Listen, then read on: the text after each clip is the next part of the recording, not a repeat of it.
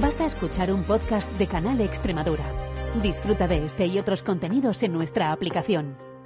Programa patrocinado por el Festival Internacional de Teatro Clásico de Mérida.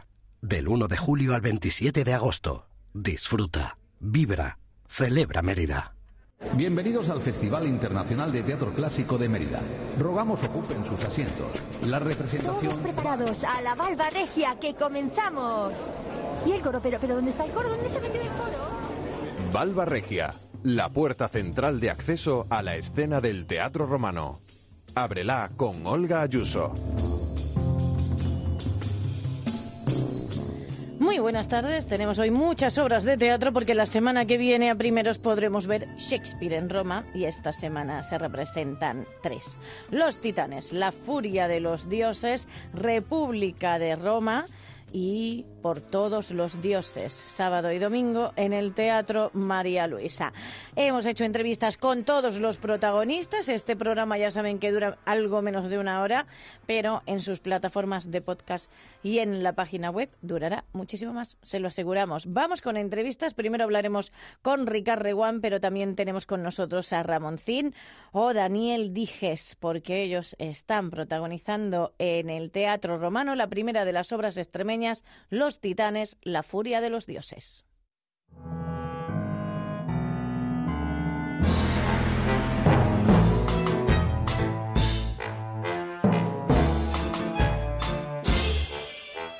Cogiendo ritmo en este festival de Mérida. Toca musical. Ya saben ustedes que si decimos musical yo creo que si decimos musical en el Teatro Romano de Mérida, eh, durante la época Cimarro, decimos Ricard de Want, porque él ha hecho un tándem perfecto con Juan Carlos Parejo de Rodeta con teatro y han producido ya varios musicales para el Festival de Mérida. Pero este tiene una característica maravillosa y es que eh, a diferencia de los últimos que hemos podido ver, que la música ya saben ustedes que, por ejemplo, La Bella Elena era de Offenbach, esta es una música original. Nos van a contar la historia de los titanes, es una obra de nuevo cuño y vamos a saludar ya a su director, Ricard Reguán. Hola. ¿Qué tal? ¿Cómo Muy bien, estás? encantado. Que Los Titanes, nueva obra, nueva escritura, Sí. porque además, como con todas estas cosas de la mitología, sabemos algo por Hesíodo, sabemos algo por tal y por cual, pero luego, ¿cómo habéis planteado, cómo ha sido el proceso de escritura para empezar? Bueno, De- fíjate que el- los titanes son una figura mitológica que se han, eh, se han visto muy poco en Mérida, en el festival, porque no casi nunca se habla de los titanes. Es verdad, no se habla de Cronos. Ni tampoco de se Gea, habla ni, ni de Gea ni de Urano, se habla muy poco, se habla siempre de Zeus, eso sí, claro, y de los dioses. Padre de los dioses. Aquí hablamos de la titanomaquia, por ejemplo. En Perdona. el número, la titanomaquia, que fue la guerra, la batalla que hicieron los titanes contra los dioses. Porque, para coger el poder. Ah, Claro. Y eso se llamó la titanomaquia. Y de ahí salió una cosa que se hizo muy popular que se llama la guerra de las galaxias. Sí, que eso lo ha dicho en la rueda de prensa antes y yo pensaba que estaba de risa, pero si me lo repite esta vez yo creo que no. No, no, no es de risa. No, no, no, o sea que George Lucas ha dicho que se inspiró. No, no, claro, George porque Lucas, sí, lo dijo en su día, que su inspiración se basa en la titanomaquia, en la Ay, guerra que hubieron entre los dioses y los titanes. Esa es la historia, la base Claro. de, la, de la guerra de las el galaxias. Imperio y la República en la Guerra de las. Galaxias. es- Incluso el personaje de, de Darth Vader Sí. se basa en Urano, Fíjate, curioso, que se comía a los hijos para que no tuvieran el poder. exactamente, porque si no tenían... Claro, nosotros lo hemos modernizado un poco para que Claro. no sea tan violento y para que los niños no sufran. Porque Sí. queremos hacer un espectáculo para todos Para toda los la públicos, familia, como siempre, exactamente, para todos los públicos. Eh, me ha hecho mucha gracia porque en la rueda de prensa también Ferran González, que ya saben que es compositor, decía, Ricard nos pide muchas cosas. Ricard nos pide muchas cosas, porque me he reído lo mismo no se me entendía, pero pide muchas cosas porque es verdad que hemos visto en todos los musicales, desde, o sea, siempre, por supuesto, ya saben ustedes, hay un gran número inicial, baladas, etcétera, pero Ricard siempre quiere que haya varios estilos. Sí, y aquí, aquí nos hemos cubierto de gloria. ¡Ay, qué bien! Porque hemos tenido la suerte de contar con tres, como decía Antonio Albella, Sí. con tres generaciones de cantantes famosos. La generación de Ramoncín, Mm. Claro. que era el rock and roll puro. sí, sí. La generación de Antonio Albella, que era el cantante era Locomía, de claro. Locomía, y era la disco. Claro. La, la generación de la disco, de la música disco. Sí. Y tenemos a Dani Dijes, que es la generación de las baladas y de las... Exactamente, ah, que estuvo también en Eurovisión Exacto, y, y- de la cosa y- romántica. y que se le conoce mucho por los musicales también. Hombre, claro, ha hecho muchos musicales. Ha hecho muchísimos musicales, tiene disco dedicado a musicales, o sea que yo creo que es como eh, están las tres referencias. Están las tres referencias. Y esas tres referencias yo, que, yo quería que estuvieran presentes también en el escenario. Vale. Que veamos las tres referencias, no solo las tres, hay muchas más, ¿no? Sí. Porque, por ejemplo, hay un número de revista, Oh, que es el de la. Medusa. La Medusa la presentamos como una gran vedette de revista. Sí. Como si fuera eh, ¿Quién la época Medusa? Lorena Santiago. Oh, qué bien. Lorena Santiago es conocida para los amantes del musical Sí. porque hizo a Chorus Line A con Antonio Line. Banderas. Y es la chica que hacía tetas y culos. y ella hace la medusa. Pero Sí. luego también están Cadmo y Hermione, que fueron los reyes de Troya que engañaron al pueblo, diciendo que eran inmortales. Eso también es, forma parte de la mitología. Sí. Porque en realidad. Y de la vida real diaria lo de engañar al pueblo también, Sí, Ricardo. a ver si tú porque me eso, fíjate, estamos hablando de Troya, estamos hablando de la mitología, y no ha cambiado nada hasta No, no, hoy en no, día. Por eso, ¿no? Y los Y gobernantes se mantienen en el poder así y ot- otros quieren el poder y, y ya Pero está. esta es la gracia, de que nada ha cambiado. Ha Sí. cambiado los nombres, las formas, la- pero todo el fondo sigue siendo el mismo. Y eso es lo que queremos transmitir. Sí. ¿Por qué hay niños? ¿Por qué habéis contado con el donoso Cortés de Don Benito? ¿Y por qué te planteaste? Va a haber niños en este musical. Sí, porque- lo de trabajar con, ya sabes lo de que trabajar con niños y animales, Hitchcock decía en el y cine con que no. actores ingleses. Y con también. Él decía, no trabajes con niños, con perros ni con Ni Charles. Lawton.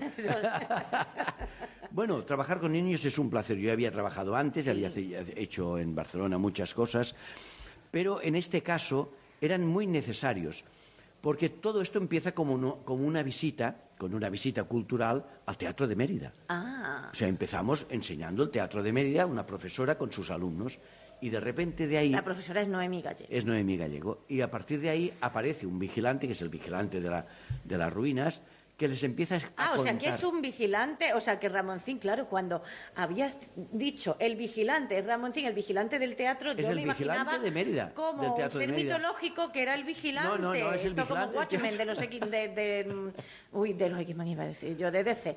Eh, claro, es el vigilante, Es el vigilante del Teatro de Mérida. Segurata de toda la vida. Exacto. Y entonces empieza a contarle la historia de los dioses, de los titanes, de Gea y Urano. Claro, y esto es lo que vamos sabe, viendo. Y claro. eso lo vamos viendo. Y los niños Ah, van cantando y van preguntando, de manera que vamos entendiendo la historia. Claro, ¿y por qué pasa esto? Bueno, los niños siempre Sí, sí. preguntan. Bueno, los niños preguntan Sí. muchísimo. Yo estoy pero recordando ahora la gallina dijo Eureka de Lelutier. Ahí están las respuestas, algunas respuestas, porque tal como se dice en la obra, ni los mismos poetas de la mitología se ponen de acuerdo en muchas Exacto. cosas. A la hora de buscar eh, cosas de, la- de los titanes nos volvimos locos, porque cada uno decía una cosa Sí. distinta. Entonces decidimos decir la nuestra. Exacto. Y ya está.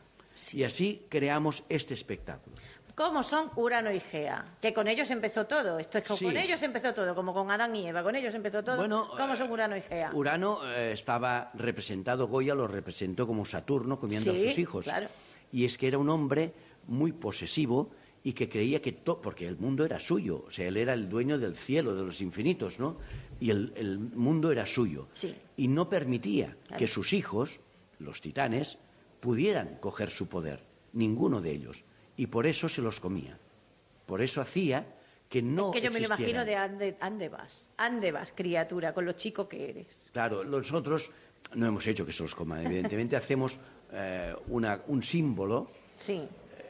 Eh, muy imaginativo para que los niños lo entiendan y lo vean claro. Que entiendan como que allí hay gente que desaparece.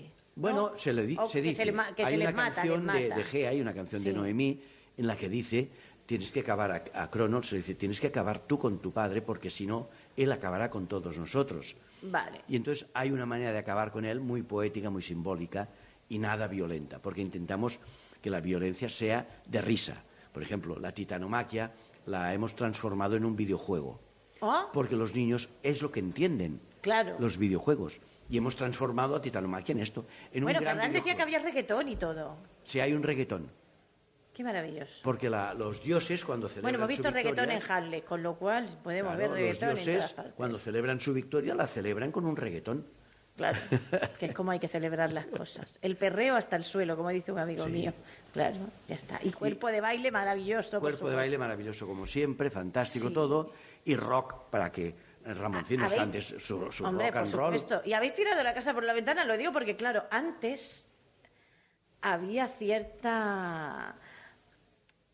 O sea, que hay mucha gente en el escenario. Hay ¿Qué estaba gente. pensando cuando fue la Bella Elena, por ejemplo? La Bella Elena habían más o menos los mismos sin los niños. Sin los niños, Sin los niños. exactamente. Digo, porque es que había mucha gente también, porque estaba pensando en, claro, yo pienso ya, mm, Ricard, como antes de pandemia, esto es como antes de Cristo, después de Cristo, Sí. antes de pandemia, después de pandemia, sí. y yo era como, digo, no, pero había, claro, como tenemos la fecha tras tocar, digo, ah, no, pero fue, ah, había gente, fue antes de la pandemia. Fue justo Elena. antes de la pandemia. Claro, y estamos en 2023. No, exacto, incluso, fue- incluso la, la corte del faraón fue antes de fue la pandemia. antes, exacto. Fue justo antes de la pandemia. Justo, porque al año siguiente. Pues menos empezó, mal, porque Empezó la pandemia montar al año un- siguiente. Claro, digo menos mal porque montar un musical Sí, es mm, difícil. Pandémico es Complicado. complicadísimo. Pero hay mucha complicadísimo. gente, somos muchos, casi sí, 40. sí, sí, es que hay un Entre los niños y todos, gente. casi 40. Exactamente, está Mago Stigman, eh, Mago Alba Stigman Gog- es el Alba encarga- Gog también está. Bueno, fíjate, el sí. mago Stigman es un mago. Es mago, Es mago, sí. es un chico joven mago sí. que es muy famoso en todo Cataluña y es el que nos ha preparado todos los juegos de magia que hay muchísimos. En el- en el- Bueno, claro, porque los titanes tienen poderes. claro, Claro, y esto hay que mostrarlo de alguna también. manera, y Urano también, exacto. Sí, porque además luego la historia, o sea, el mito de los titanes es extremadamente curioso precisamente porque, claro, siempre hemos hablado de Zeus, pero eh, Rea coge a Zeus para que no lo cojan, porque, claro, si no lo van a matar, bueno, porque van a matar Zeus- a todos los y hijos. Zeus Y Zeus es Daniel. ¿eh? Da- eh, Daniel hace dos personajes. Ah. Hace de Zeus y de Ceo, que es el cabecilla Ah, claro. de los titanes. Exacto. El que consigue sacar a sus hermanos del inframundo, Qué bonito, luchando contra Medea. por favor.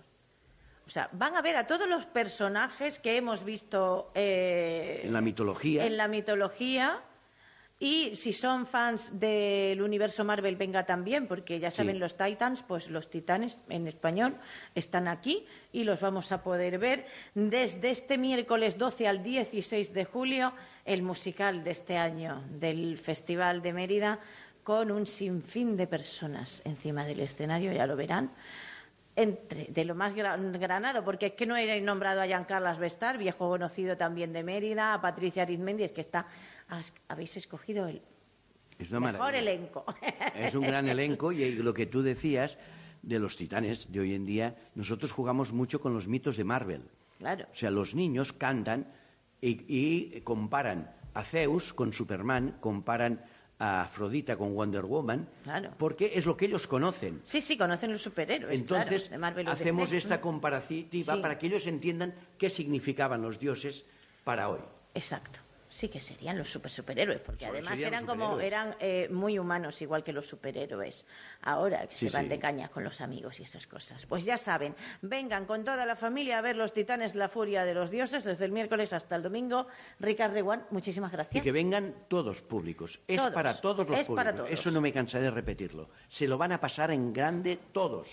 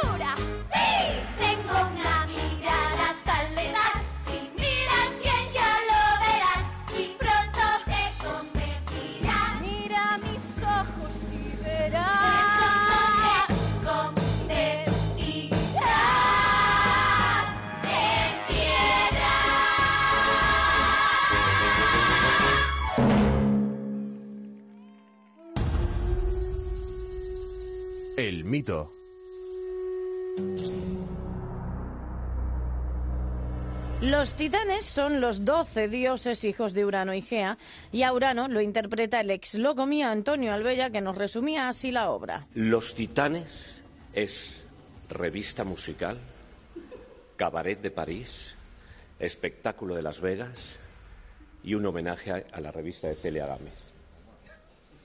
¿Podría ser así? ¿Te gusta? Y un poco de rock, efectivamente. Unos niños van al teatro romano con una profesora y allí se encuentran con el vigilante. Decís cosas muy curiosas. Esta- estos chicos, ¿usted no cree que deberíamos tal vez explicarles esto un poco mejor, ya que estamos en el sitio adecuado? Por favor. Y de esos niños, quien nos habló fue Jorge Ramírez. Pues quería decir que para que lleguen los medios de comunicación a todos los jóvenes, porque es para todos los públicos, tanto para adultos, tanto como mi abuela que también va ahí, para todo el mundo, hasta para los jóvenes. Se van a enterar todo genial. Es divertidísimo este muchacho. La profesora es Noemí Gallego. Me gustaría remarcar que, que la historia es educación y la educación es el futuro. Y Ramoncín dijo el día del estreno esto. Cuando se suspende una obra, pierde todo el mundo. Los técnicos, los nuevos actores, los actores, bailarines, coreógrafos, absolutamente todo el mundo. Por eso, la cultura y el arte es tan importante que luche y que pelee por sus derechos y porque nadie, nadie, nadie venga a decirnos ni lo que tenemos que decir ni lo que tenemos que hacer. Es un musical para toda la familia y ahora seguimos con las entrevistas. Corres como sombras en la oscuridad, invadido por la lluvia, bajo la Podríamos penumbra. decir que Ramoncín es el nexo entre el pasado y el presente. Ramoncín, muy buenas tardes en esta hora en Los tardes. Titanes. No, pero sí es un poco el guía Vale. eh, de esto. Eh, yo hago, ha- hago dos papeles. Hago un papel que es el vigilante. Claro. Que es, eh, es un señor que va por ahí contando Pues segurata de toda la cosas, vida. regañando a claro. todo el mundo y tal, además, pero que se lo sabe todo y que es un presuntuoso. Que luego hay una cosa que se descubre al final que eso no te lo ves. No, no, no, por favor, spoilers no queremos. Y al mismo tiempo hago de Hermes o Mercurio.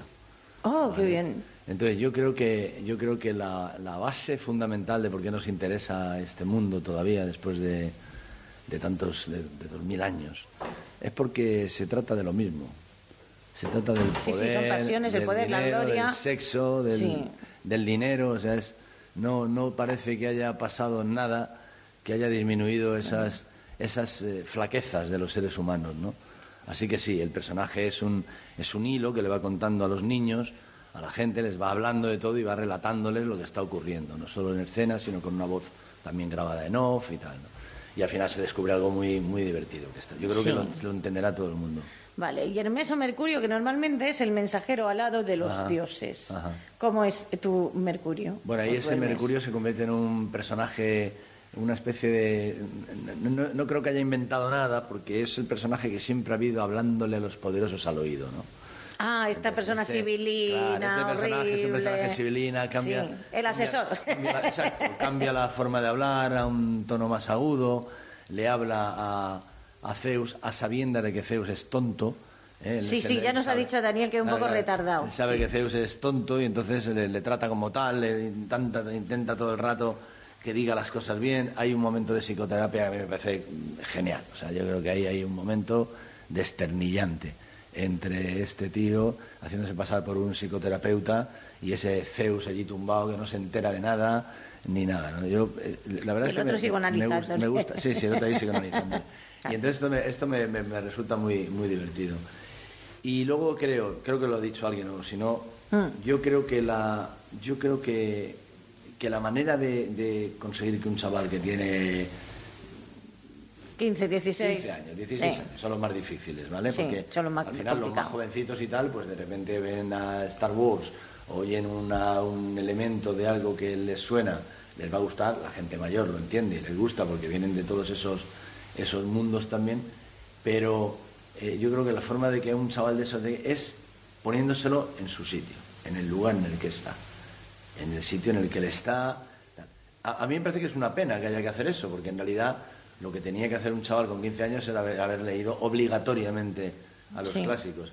Como mínimo yo les ponía por obligación que leyeran la, la- por lo menos la, la parte de la caverna de Platón, la alegoría de la caverna yo creo que es algo que te puede, si la... si En la- teoría se da en filosofía, yo creo. Vamos, en mi tiempo se daba, Bueno, yo, pero en no sé. filosofía sí, no te lo sí. van a dar es eh, a los, a los 12 años. No.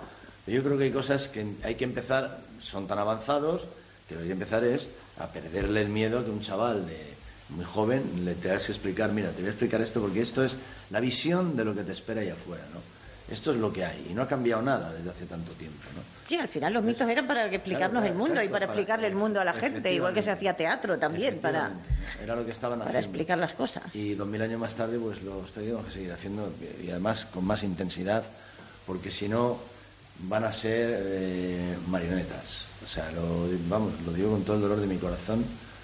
Afortunadamente mis hijos ya son mayores todos, pero si tuviera un nieto o tuviera un niño pequeño, tendría un miedo en verle convertirse en un, en adminículo eh, tecnológico. Yo no sé. No, se pueden dar herramientas Esto sí, también. hombre, claro que Sí. hay herramientas. Lo que hay que hacer es darlas, usarlas Claro. y saberlas usar, ¿no? Sí, yo siempre tengo esa esperanza porque estoy rodeada de, gente, de niños que tienen 10, 11 años y yo, Claro. lee, lee, por favor, lee. Claro, leer, ¿no? Lee, por favor. ¿Sabes? Sí. explicarle a un niño que un libro es un objeto tecnológico insuperable. Te lo puedes llevar a todas partes. Niño, mira, esto es un libro, esto es un objeto tecnológico Sí. insuperable. No hay nada que supere la tecnología de un libro, ¿no? De hecho está sobreviviendo bien, ¿no? Dentro de todo el está sobreviviendo mucho. Siglos lleva. Le pasa a la radio, a los libros, hay cosas que sobreviven muy bien Sí. a todos los a todas las amenazas que han tenido, ¿no? Sí, porque además siempre dicen, van a desaparecer, que si el reader, que si el no sé qué, el no sé cuánto, y luego ya se dice, en papel uno se entera mejor que, onla- que cuando lo lee en tablet, y, eso es y así. las hojas, te lo llevas a todas partes, te lo Exacto, metes en el sí, bolsillo. lo metes en la mochila y esas cosas. Que la gente puede decir, el móvil también te lo lleva a todas partes, sí, no lo llevamos a todas partes.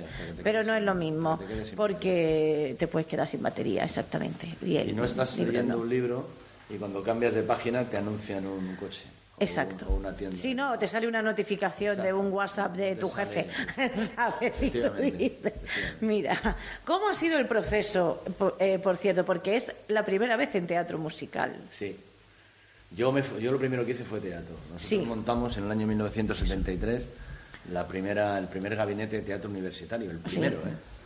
Lo hicimos en la Escuela de Aparejadores. Tenía un, un teatro maravilloso, supongo que seguirá estando allí.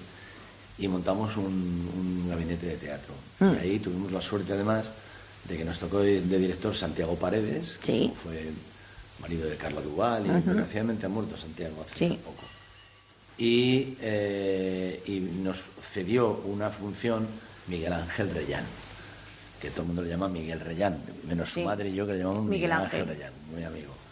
Y entonces nos cedió una función que se llamaba Crónica Indecente de la muerte de un cantor. Y era una obra coral y tal. Entonces a mí aquello me gustó tanto, tanto, tanto, que estuve tres años en aquel gabinete, estudiando mucho, aprendiendo mucho.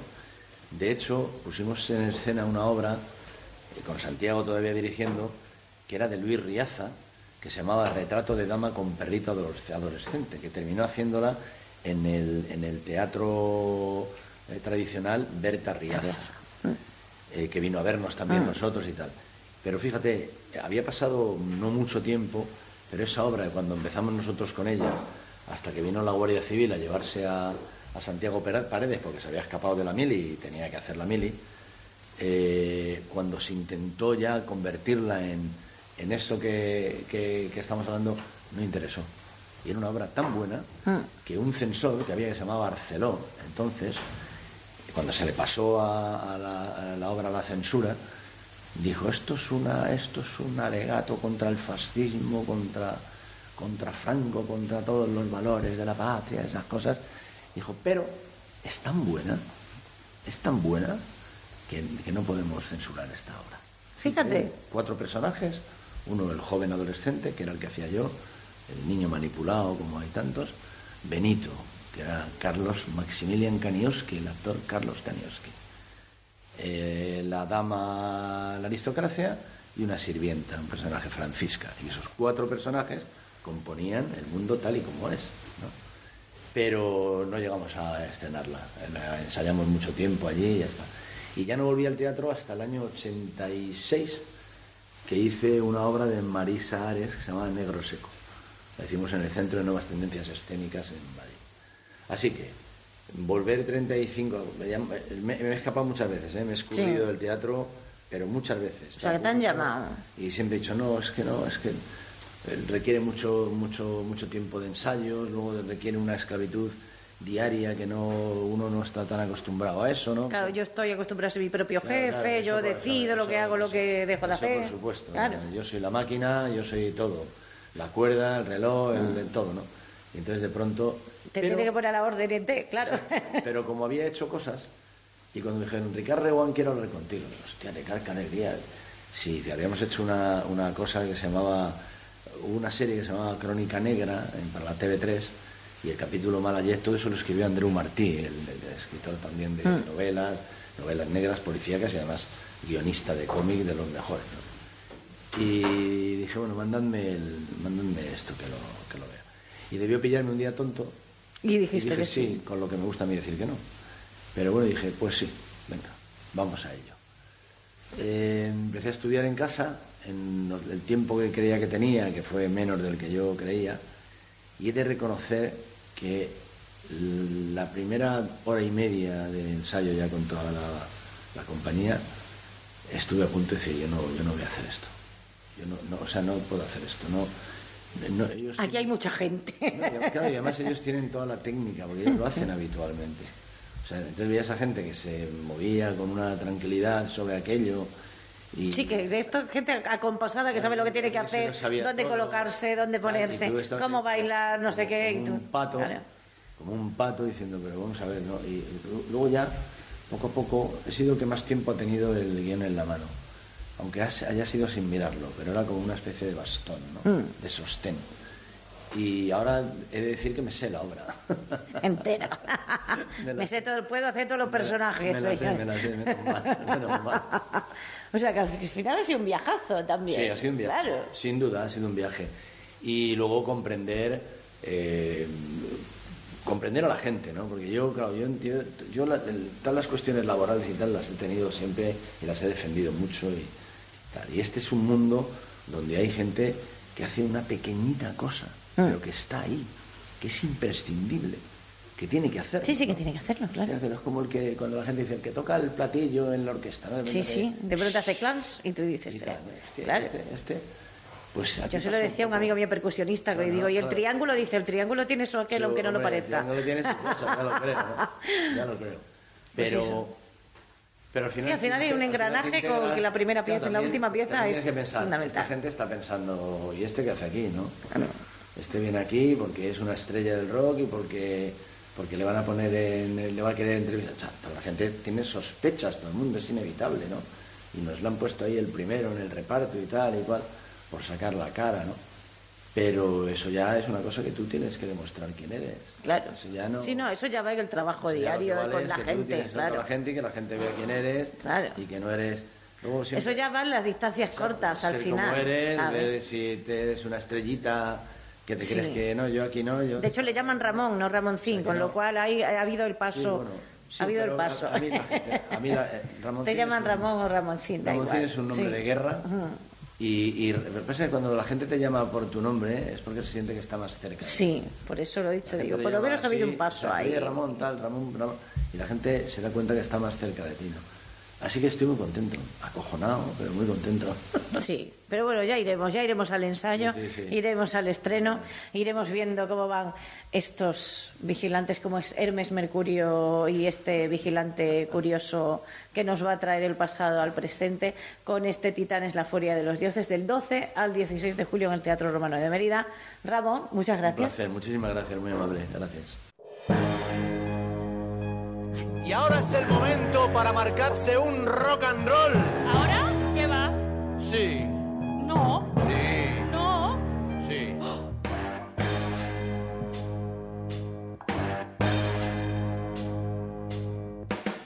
Como sombras en la oscuridad, invadido por la lluvia, bajo la penumbra, como un delincuente que quiere escapar. Como un delincuente huyes de la gente, corres para descubrir, corres para huir. Corres solo para que no te alcancen a ti. Más corre riesgo de caer si correrá. Mayor riesgo de muerte, ya no sigas más, siguiendo la corriente o te caerá.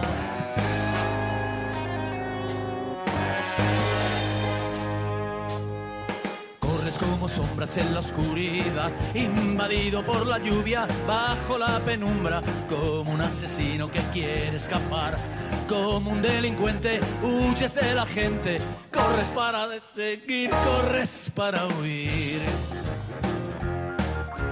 Corres solo para que no te alcancen a ti. Pero el que corre más, corre riesgo de caer si correrá. Mayor riesgo de muerte, ya no sigas más. Yendo la corriente o te caerá.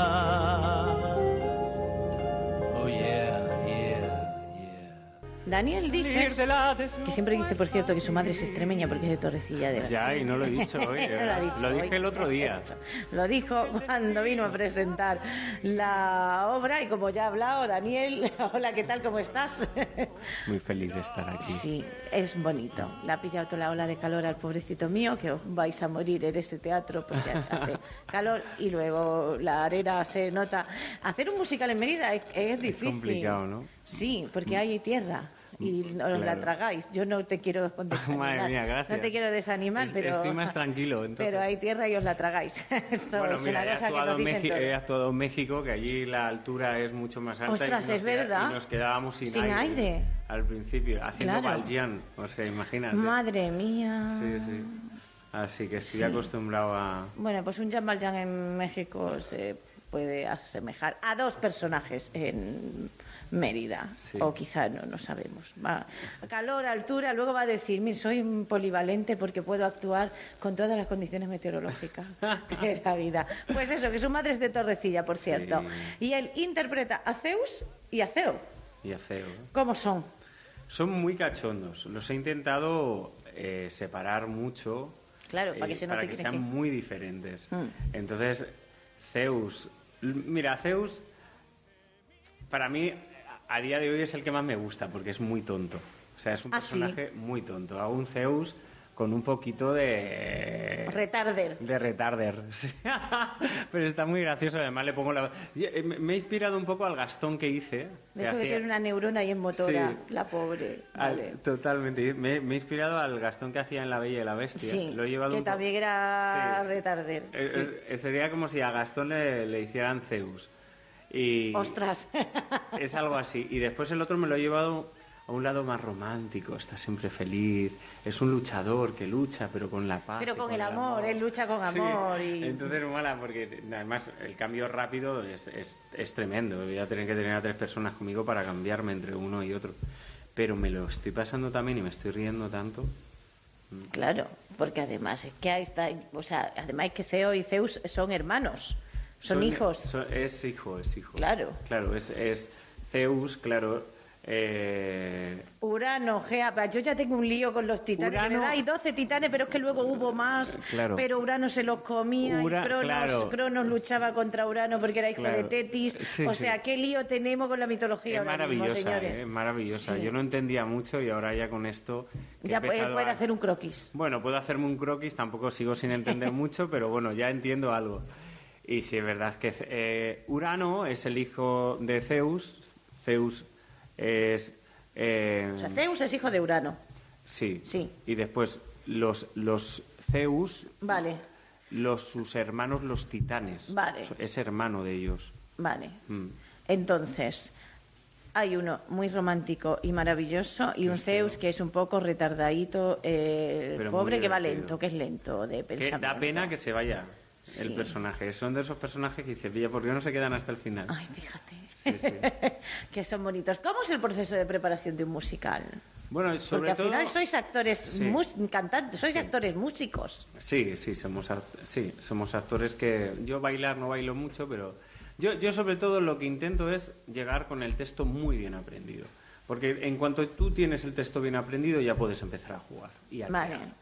O sea, lo malo es de lo- los ensayos a lo largo de mi carrera me he dado cuenta que las veces que no he tenido mucho tiempo de estudiar y tal, al final eh, no sacas no, no puedes sacar tanto jugo a los personajes. Claro, porque estás pendiente de aprendértelo Estás para sí. de aprendértelo además a cascoporro, o sea, rápido. Exactamente. Y después tener un director como es Ricardo Reguán, que te da esa libertad y le gusta tu humor y a ti te gusta el humor de él, Mm. ahí hay una eh, hay una mezcla explosiva, ¿no? sí, porque puedes co-crear. Sí, También, exactamente. claro. Puedes jugar, Mm. puedes jugar y puedes llevarlo a lugares muy excesivos, ¿no? Lugares que no te esperas que el personaje de repente se vaya a poner a llorar porque no le pega, ¿no? Entonces eh, es muy es muy chulo. Es, es un poco Monty Python, ¿no? Esa esa ese humor Esa irreverencia absurdo. también, con- y, Sí. y esa irreverencia con los dioses Sí. también. Como en la vida de Brian, estaba yo pensando que al fin y al cabo contaba la historia de un dios, ¿sabes? pues, pues eso, así igual. y eh, hay un sinfín. Te- tenéis- ¿Cuántos sois, por Dios? Somos un montón, somos como 40 al final, entre niños y... Exacto.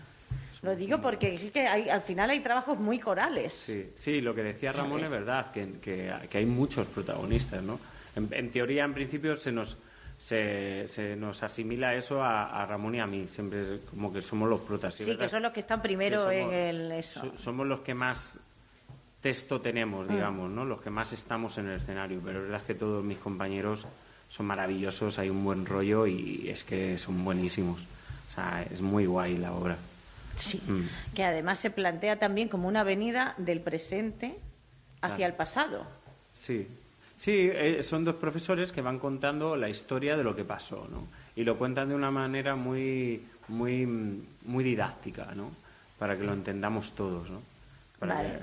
que lo entienda mi hijo pequeño y, bueno, yo y yo. Y no, sí, no estoy todos. y todos, porque mira que llevamos, llevamos mucha ya. O sea, a mí me dicen, Medea, te puedo decir todos los personajes, y- pero de titanes poco ha habido en el Festival de Mérida. O sea, que sois casi. Yo, en- desde que yo lo llevo, no ha, no ha habido nada de titanes, pero por eso digo, digo, mira, en Está estos últimos 16 o 17 años es maravilloso que haya, porque son personajes mitológicos muy importantes en la construcción del imaginario colectivo, con lo cual me parece maravilloso que, lo, que los llevéis. Estáis como pioneros. Sí, bueno, pues muy bien. Yo pionero Sí. aquí también, porque nunca he estado. Así ¿Tienes que- ganas? Joder, unas ganas tremendas. Es un teatro. para un actor Sí, es una es pasada. un sueño hacer esto. Yo empecé a hacer teatro clásico cuando tenía 15 años. Ah. Entonces, tú imagínate... ¿Y qué Claro, yo, la-? Yo hacía, a ver, teatro clásico, hacíamos obras que de Paz Carrero, de estudiantes, mozos Sí. y mozuelas de la villa de Alcalá. hacíamos de, eh, eh, de, de de Federico García Lorca, hacíamos... Sí. Bueno, no era clásico, digo, teatro... Sí, sí, es teatro clásico, es teatro clásico. Y-. Es que el clásico abarca muchos siglos Abarca ya, muchos Daniel, lugares, sí. claro. No sé exactamente, ¿no? Sí. Pero sí, yo empecé haciendo eso. Entonces, claro, mucha gente, al, al dedicarme después a la canción, mucha gente Sí, dice la gente piensa que no eres actor. que no soy actor y yo soy actor desde los 15 años, claro. De hecho, yo creo que está mi éxito en el musical. eh, yo empiezo a hacer musicales, me empiezo a hacer todos los musicales de Madrid y, y fuera de Madrid, Brasil, México, porque, porque resulta que soy actor también, ¿no? Entonces eso faltaba un poco, ¿no? Dentro del musical. Ahora hay más, ahora la gente se prepara más, pero se le da más importancia también al, al, Sí, antes era como tienes muy buena voz, sal aquí. Sí, y ya te, y ya te enseñaremos a, a actuar. Exactamente. Claro, y yo venía ya con una carrera, digamos, de actor. ¿no? Ya había hecho una Sí. serie, ya había hecho teatro. ¿Verdad?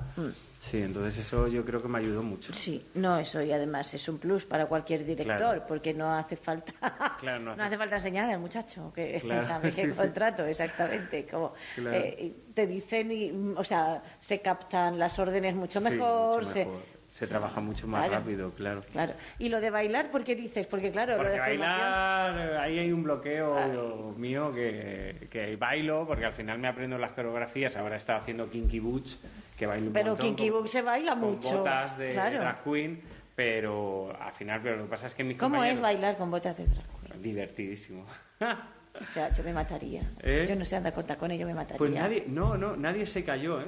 ¡Ay, pe- me encanta! yo O sea, pues tengo esperanzas Yo sí, de saber andar con tacón en algún momento de mi vida. sí, es muy divertido. Fíjate. Es muy divertido. Sí, qué bien. que por cierto, tienes pendiente estreno, me decías. ¿Se puede Ah, contar? Sí, ahora voy a estrenar ¿O otra no? cosa Ah. que se llama Es una lata el trabajar.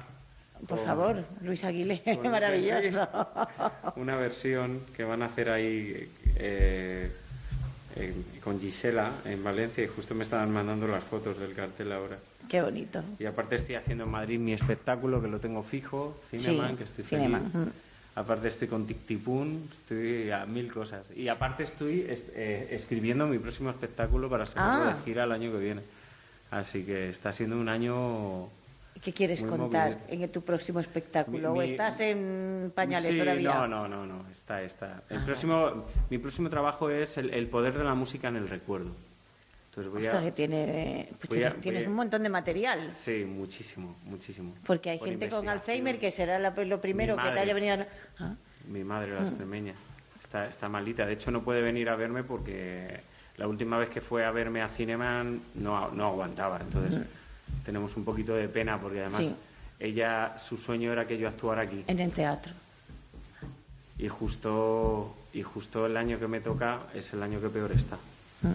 Entonces está la pobrecita. Sí, va a ser un poco agridulce. Sí, Sí. sí, me voy a acordar mucho de ella. Sí. Se lo voy a dedicar. Sí, por favor. Sí.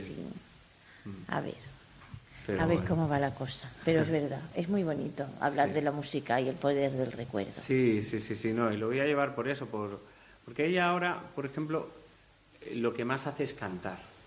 Sí, ¿se acuerdan del Se primer acuerdan de baile que- Sí. con el mozo Claro. con el que estuvo cuando tenía Sí, 13 sí, sí, años y, no se acuerda de lo que ha hecho ayer y- o de quién eres tú o de lo que no han sé hecho qué hace o, media hora. o lo que han hecho hace media hora y, y eso es, es precioso Entonces también. va por ahí un poco, es, es- yo hago espectáculos un poco para sanar, ¿no? Mm. El que tengo de Cineman es como para sanar un poco el niño interior, eh, que hablo de canciones de cine, pero con un coro de 20 niños, con una sinfónica de 20 músicos. El, Sí, el- para no mm, olvidarnos de que hemos sido para no niños. olvidarnos de que somos Sí, niños, de que somos y- niños y, también. y cuidar al niño interior que Sí, cuando lo descuidamos curiosidad. Mm. el mayor no fluye tanto no y el siguiente es un poco sanar el recuerdo ¿no? Sí. y, y tener en cuenta eso que, que igual el día de mañana nos quedamos sin memoria pero lo más importante es el amor que hemos dado en la vida ¿no? entonces estoy, me gusta ahora produzco este tipo de espectáculos ¿no? con, con mensajes positivos que la gente Sí. se vaya con una sonrisa en la cara Sí, por favor. Sí, Creo sí. que de verdad hay mucha bronca ya. Sí, ¿eh? sí, hay mucha ¿Sabes? bronca. Hay mucha bronca ya Sí. en el mundo. A mí, yo antes era lo típico, ¿no? De esto, porque luego vas creciendo y de todo se sale, Dani. Sí, De todo sí. se sale. Pero antes era como, ay, qué positivo es esto, no me gusta. Y ahora es como, sí, por favor, gracias. sí, dame cosas positivas, dame cosas positivas ya. Tenemos cosas- bastante, gracias. cosas asquerosamente Sí, positivas Sí, sí, por sí, favor. sí. Que yo salga de buen rollo y diga qué bonito es esto, salga blandito y qué bonito, muchas gracias. Por favor, de verdad. Así que iremos a verlo. Muy Daniel bien. Dijes, muchísimas Muchas gracias. gracias, un placer. Qué simpática eres.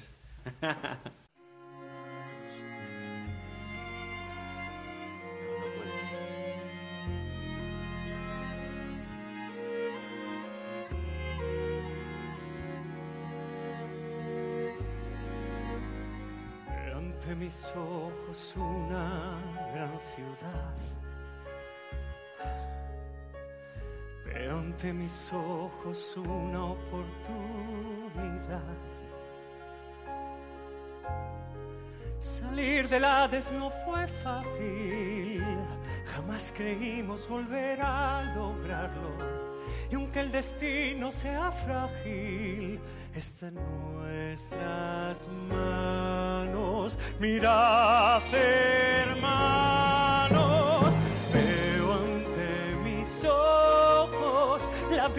que merece mi gente vivir. Vamos a lograrlo por todos los que no pudieron seguir. Hice un juramento, les hice una promesa y la cumpliré.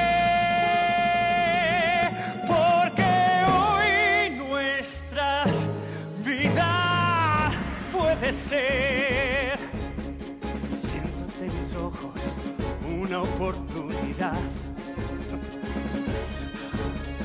Veo ante mis ojos una meta que alcanzar. No puedo desaprovecharlo. Soy responsable de su porvenir. debo luchar para lograrlo. No puedo fallarles, debo liberarles.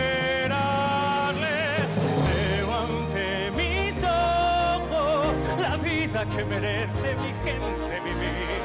Vamos a lograrlo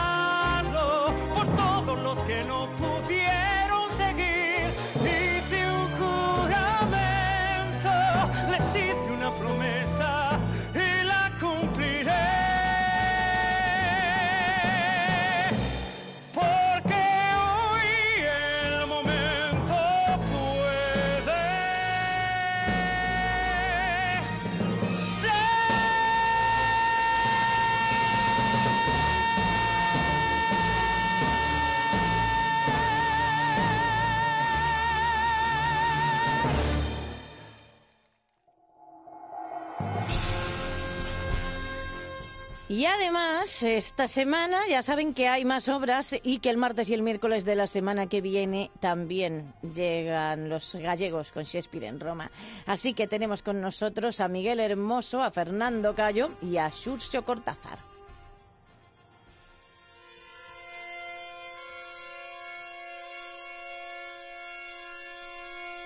Sobre Cicerón y Catilina y sus catilinarias habla Mary Bird en el primer capítulo de SPQR y es un capítulo especial. Vamos a la República de Roma. República de Roma es una obra de Roberto Rivera que van a poder ver mañana sábado a las 8 de la tarde en el Teatro María Luisa.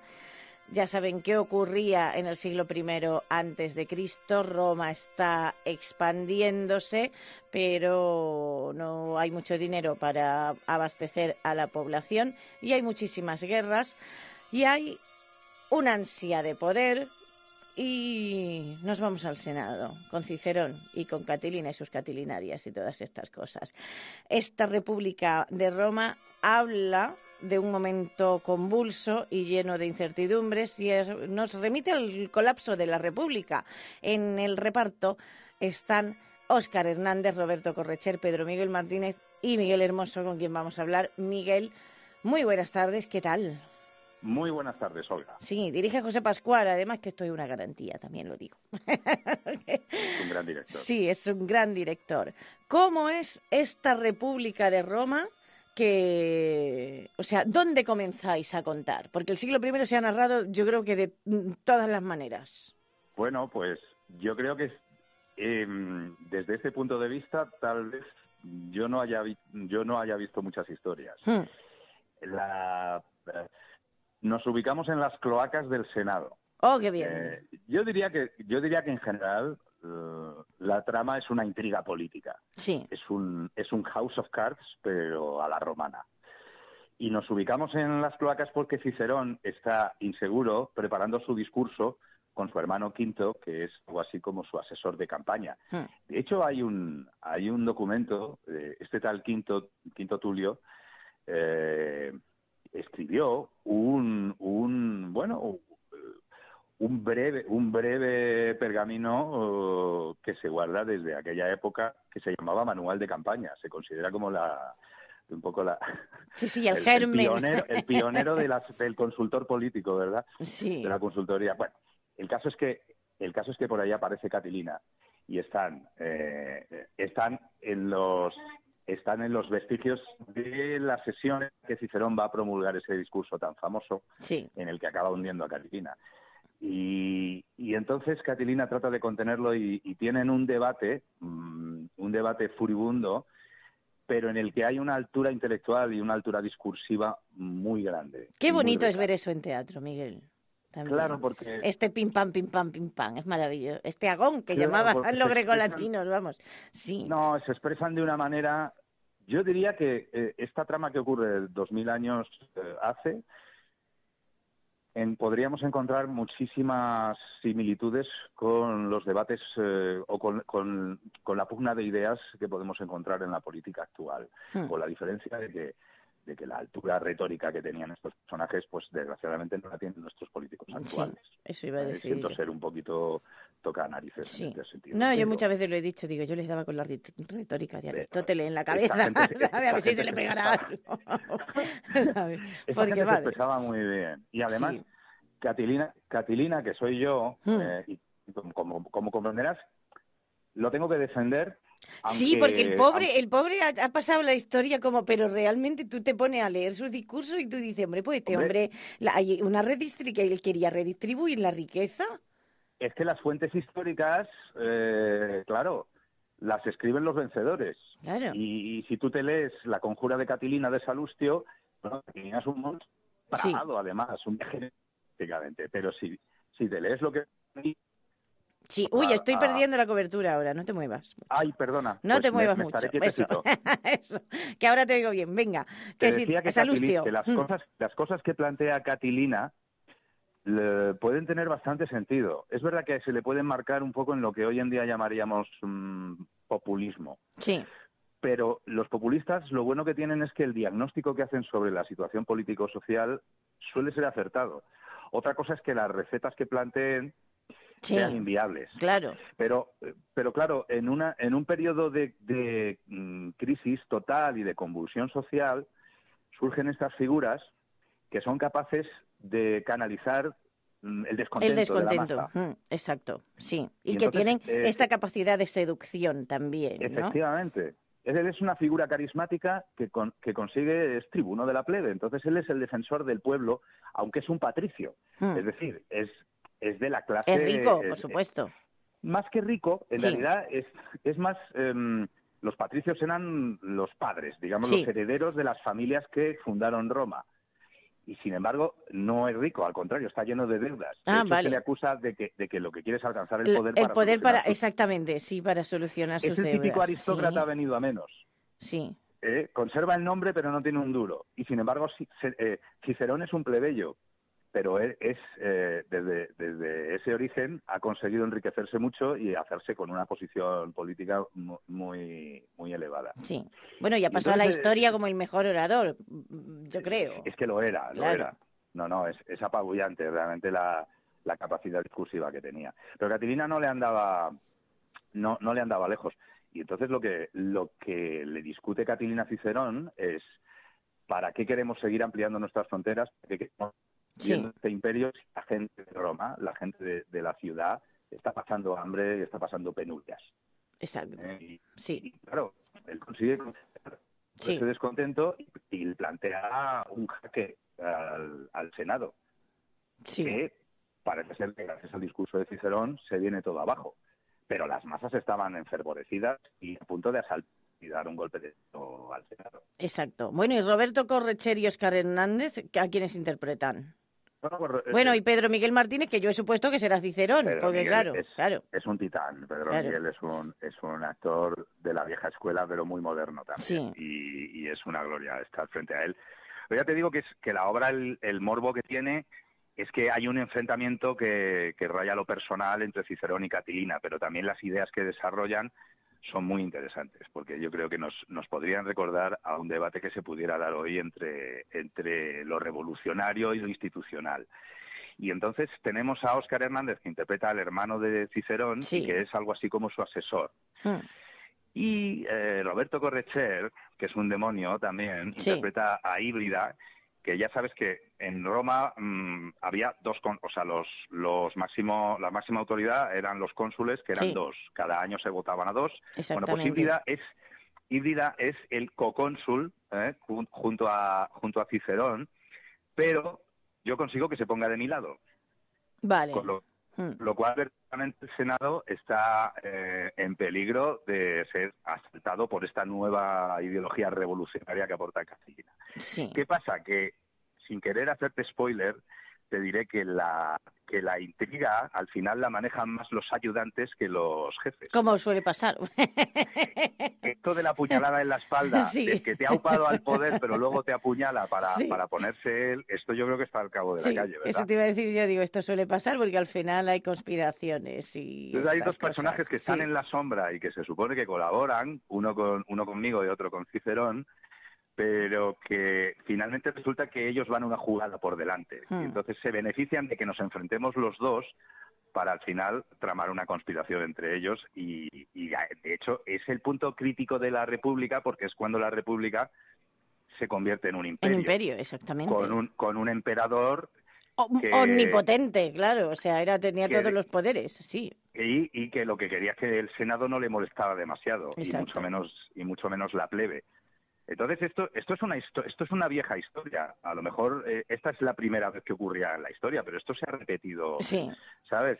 Que un periodo un periodo en el que yo yo lo veo mm, muy parecido a lo que ocurre ahora, aunque espero que no se, el desenlace no sea tan parecido, Hmm. porque vivimos una crisis institucional en el sentido de que, de que los políticos ya no nos resultan personas de confianza Sí. y, y corremos el riesgo de que de poner en duda a la democracia cosas que ya damos por hechas la libertad de expresión libertad de reunión etcétera nos parece insuficiente porque ya no nos lo creemos y no creemos que eso nos nos, eh, nos aporte nos cubra nuestras necesidades o nos aporte una vía Sí. una vía de alcanzar Y luego hay gente que la quiere, claro, y luego hay, hay De esto se pueden aprovechar claro. gentes que digan no aquí lo que hace falta y Sí. que- de las órdenes y un tío fuerte verdad Sí.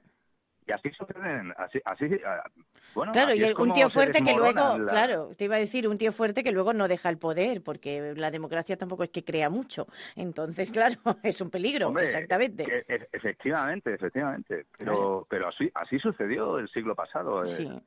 En muchas ocasiones, ¿no? Exactamente. Con- bueno, mire, el- Hitler, que mm, ascendió democráticamente, lo- le votó la gente y luego dijo, pues aquí me quedo. Mm, Es exacto, o bueno, o Lenin, o Lenin en el en el otro lado que, Sí. que, que con la con la ideología de liberar al pueblo del, de, de los Sí. y todo esto, al final lo que lo que hicieron es instituir un superpoder que se llamaba Partido Comunista. eh, Sí. que lo que hacía Los libertadores de, lo- de los pueblos normalmente al final luego se piensan que el pueblo es eh, está formado por niños por niños a pequeños a, los que hay que tutelar a toda costa. O sea, esto Claro, ha pasado siempre a lo largo de la historia. Y yo creo que yo creo que es verdad es verdad que Catilina en ese sentido puede ser un malvado porque aspira a alcanzar el poder aupado por aupado por esa eh, por ese carisma y por esa esa necesidad de revolución del pueblo. Pero probablemente si llegara al poder, si Catilina hubiera llegado al poder, pues no sabríamos qué hubiera pasado. Es probable que se hubiera constituido en un dictador.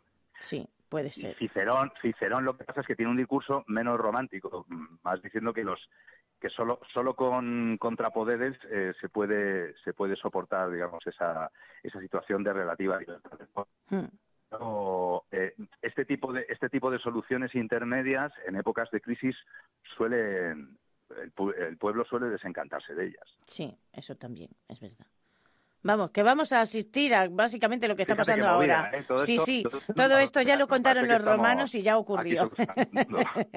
No, pero lo, lo cierto es que lo que ocurría en Roma hace dos mil años tiene, tiene muchísima vigencia. Sí. Eh, no, no sé si es porque no hemos evolucionado o porque el hombre sigue siendo hombre, ¿no? Y las sociedades se enfrentan a, a los mismos problemas que hace dos mil años. Sí, yo pienso siempre que los grupos son grupos y siempre hay eh, sus cosas de poder, sus pasiones, sus bajas y sus altas, y sus bajas y sus altas pasiones, me refiero, y el ansia de poder y esas cosas. O sea, que es que no hemos cambiado tanto en dos mil años. Nos hemos tecnificado mucho, aunque los romanos tenían robots también, sépanlo ustedes, nos hemos tecnificado mucho más, pero seguimos siendo los mismos. Pero política- claro, políticamente, políticamente no hemos sabido, no hemos no. sabido inventar algo mejor que, que lo que, que, que lo que tenemos, exactamente. Esto es como cuando dicen eso, la democracia es imperfecta, pero es el mejor de los sistemas que tenemos, por muy imperfecta que sea. el menos Dices, malo, quizás, Claro, ¿no? es el menos malo, exactamente. Sí, porque los demás es que son muy malos. Entonces, claro, los demás como son tan malos, pues dices, Dios mío de mi vida, con los sistemas de gobierno. Pero vamos, De, alguna manera, cuan- cuando, cuanto menos concentrado esté el poder en Sí. una... en- en, en- en una sola persona cuanto o en un partido, mucho mejor. Mm. Yo tengo la sensación de que, de que los seres humanos, cuando se llenan de poder, actúan de forma actúan de forma egoísta y, y Sí. Sí, se olvidan también, además, de, de la gente, de, o sea, se olvidan de la gente Pero de la calle. o sea, porque todos pensamos que todos pensamos que, que estamos en posesión de la verdad y, y tú y yo que podemos ser buenas personas y, Hmm. y, en fin y liberales y tolerantes si nos dieran un bastón de mando quién sabe qué seríamos Sí, yo no lo quiero averiguar.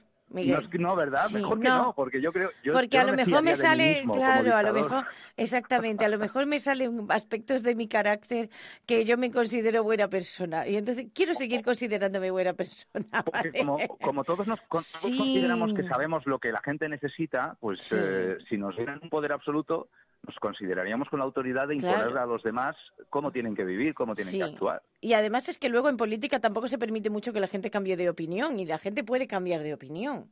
Pero parece que es que, o sea, como, es que dijiste, coche, he cambiado de opinión. O sea, en cosas me refiero, no mentir, me refiero a cambiar, lo que viene siendo cambia de opinión. ¿Vale? Este Entonces, es, un, este es un debate muy muy actual y claro. a mí también a mí me interesa mucho, sí, sí, porque es verdad que hasta qué punto hasta qué punto eh, pues ¿por qué, por qué no, no? O sea, que un político cambie de opinión en realidad Claro. debería ser interesante, ¿no? Exactamente, o decir, mira, a la vista de los... Imagínate, un político que no crea en el cambio climático porque sea conspiranoico y de pronto dice, bueno, pues he estado hablando con expertos y a la vista de los resultados, pues resulta que sí, que hay cambio climático. Conche, puede cambiar de... Y sus votantes, no, no hay cambio climático. Y el que sí, que sí que lo hay. ¿sabes? Eso, eso Pues sería interesante, claro. sin duda, sobre todo en este, Claro. este aspecto. Pero también es verdad Otra cosa es que digan, otra- no voy a hacer no sé qué. mon- Claro, y luego lo hagas. Entonces, El Cari, problema es, no mientas. el problema es si tú les, les prometes una serie de cosas a- al pueblo que luego Sí. no puedes cumplir. Bueno, eso pasa mucho con las bajadas de impuestos. No, vamos a bajar los impuestos, nadie los baja, nunca los sube. Ah, bueno, es que hecho. Catilina, ah, mira, ahí, ahí Catilina, pero Claro. es que es que tú no sabes el programa electoral de Catilina, es que yo te lo cuento y Sí. tendrías tentación de votarle. Claro. Es que tiene intención de exhibir del pago de los impuestos de- a- al pueblo durante un año. Claro. Sí, sí, es verdad. Es que tú imagínate que uno se- que, que tenemos ahora uno que uno que surge ahora y se presenta diciendo, bueno, por un año os voy a dejar sin impuestos para que os podáis, para que podáis respirar un poco. Sí, y luego dices, Oye. ya ve cómo vamos a pagar las carreteras, la sanidad, la Ah, educación, bueno, pues eso... eso- ya no sabemos. Ah, bueno, eso ya, eso ya veremos. Eso ¿no? ya veremos, claro. Por eso me hace gracia, porque cuando dicen vamos a bajar los impuestos y luego ven que es que no se recauda, si no hay impuestos, pues eh, lo suben. ¿Sabes? O sea, y eso es mentir. No diga po- que va a bajar los impuestos si sabes que no los va a bajar. Pero, pero ¿sabes? claro, y bueno, o, o decir que les vas a dar, que, que nos van a dar a cada uno una ayuda de no sé qué, no sé Sí. cuántos, dices, bueno, pero ¿y de dónde lo vas a sacar luego? Exactamente. O sea, tú, esto, tú esto si lo aplicas a tu casa, en realidad lo ves mucho más claro, ¿no? Porque tú en tu casa, si te... Yo qué Pues tú sé, en tu casa si vas te haciendo malabares. Un coche que vale tanto, Exactamente. ¿de dónde, de dónde tendrás ¿De que dónde saca el dinero? cosa? Dice, o pido un crédito y, y- y tal, pero este mes tengo a tu familia a 240 comer euros menos. Exactamente, claro. Dice, este mes tengo 250 euros menos porque me acabo de comprar un coche. Y, y esto va a seguir sucediendo los próximos Pues se seis acabó años. el aire acondicionado, chicos, Exactamente. ¿no? Algo, o sea, en algún, en algún sitio tienes que recortar. Sí, pues eso es lo que pasa también, políticamente hablando. Así que yo creo que vamos a disfrutar y luego vamos a debatir mucho con esta República de Roma. Uy, yo creo que sí, que, que de esta función la gente sale, la gente sale además Sí. diciendo, oye, a mí Cicerón me recuerda a no sé quién, ¿eh? No, Sí. no, yo creo que este es como, yo qué sé, Sí, Trump, sí. ¿no? Sí, claro, porque además luego ves a los, a los políticos siempre reflejados y como conocemos políticos también de todo pelaje, Italia, Alemania, España, mm, Estados Unidos, pues tú dices, mira, este me recuerda a fulanito y este a menganito. Esto es una, esto es súper curioso, la verdad. Es una obra muy entretenida, te lo aseguro, Sí. ¿eh? Aunque, aunque este- es verdad que estos tíos cuando la, Sí, hablan. Pero aparte de que sí, mm, tiene una capacidad para hacer del lenguaje algo muy bello, eh, la injundia que tienen eh, esa- resulta muy entretenida porque está mucha intriga, ¿sabes? Sí. Y, con, y, con- y- y- y estás pendiente del desenlace porque te sorprende los giros que va cobrando. Creo que, yo creo que es una obra que merece la pena. ah, dura menos de hora y media mm. y, y- y aparte aparte de que aparte de que te pueda en fin enseñar algo de la historia de Roma que nunca nos viene mal Sí. y, y- y vamos en ningún sitio mejor que en Mérida aparte de eso eh, es una obra de la que sales comentando y que te estimula yo creo intelectualmente y quién sabe si alguien puede tomar alguna decisión respecto a, a su voto la semana que viene después de ver nuestra función Exacto. que eso puede que ser no, se curioso que también. no se vea tanto debate de, de la televisión y que se vea República de Roma, que yo creo que te aclara mucho más las ideas. Que vea Cicerón y Catilina en acción. Pues allí estaremos mañana sábado a las 8 de la tarde en el María Luisa. Miguel Hermoso, muchas gracias. Nada, a vosotros. A Fernando Cayo le vimos recientemente en la Antígona de David Gaitán y nos quedamos con ganas de más, así que regresa al Festival de Mérida, pero va a estar en el Teatro María Luisa, con Por Todos los Dioses, este domingo a las 8 de la tarde. Saben que las funciones del María Luisa son a las 8, porque luego, si quieren, pueden hacer doblete. Por Todos los Dioses es un Iba a decir un trasunto de obra autobiográfica con mitología antigua y nuestros dioses contemporáneos, pero nos lo va a contar él. Fernando, muy buenas tardes, ¿qué tal? Muy buenas tardes, un placer charlar contigo y con Mm. todos los que nos escuchan y regresar de nuevo a Mérida, ya es, no sé si es mi sexta o séptima Sí. vez en el festival a lo largo de los años, así que estupendo. Y este año además descubriendo un espacio nuevo como es el Teatro María Luisa. Sí, que es un teatro de la italiana. Ha quedado bonito. Te lo digo. Ha quedado bonito. Bueno, por todos los dioses, que en la presentación dijiste, es la historia de mi vida, pero con un toque.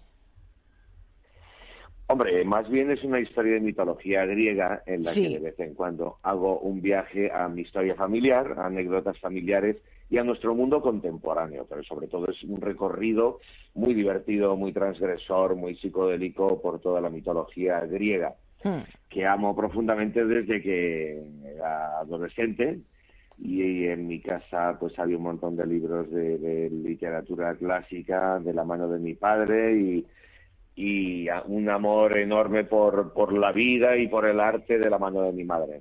Sí, qué maravilloso. Es verdad, porque tu padre era aficionado a la pintura y eso y a la literatura mitológica también. ¿Cómo ha sido la creación para ponerla en escena de este por todos los dioses?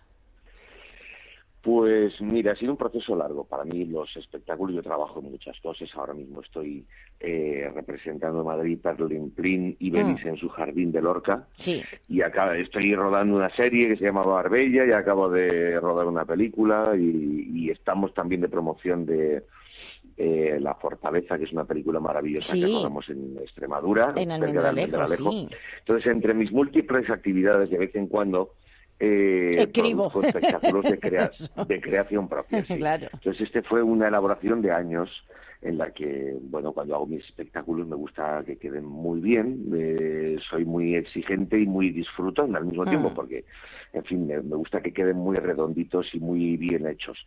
Entonces, durante años estuve con Pep Molina, que fue, pues, eh, es un actor y cantante estupendo y director de algunos de los espectáculos de Pepe Rubianes. Sí. Entonces me junté con él y durante años estuvimos en distintos encuentros en Barcelona y Madrid, pues escribiendo poco a poco, eh, tomando referencias, eh, remitiéndome un poco al, al breviario de mitología clásica de Kolmeyer, que es un guionista muy divertido alemán, Hmm. que habla mm, eh, en profundidad y de una manera muy transgresora de la mitología, y con todas esas influencias y también la ayuda de Juan Carlos Rubio, que es un gran director y Sí, dramaturgo, hemos hablado con que él me ayudó veces, sí. eh, muchísimo y con otros otros amigos. Alberto Iglesias. Hernán Y- Gené, esta gente. Albert, Sí. eso es. Y eh, con Hernán Genet vi un poco lo que fue eh, el último toque de, de- de conformación de la puesta en escena, porque Ah. es un gran maestro del clown y del ritmo cómico y, y es amigo y me ayudó muchísimo. Entonces, con todo ese mare magnum de, de, eh,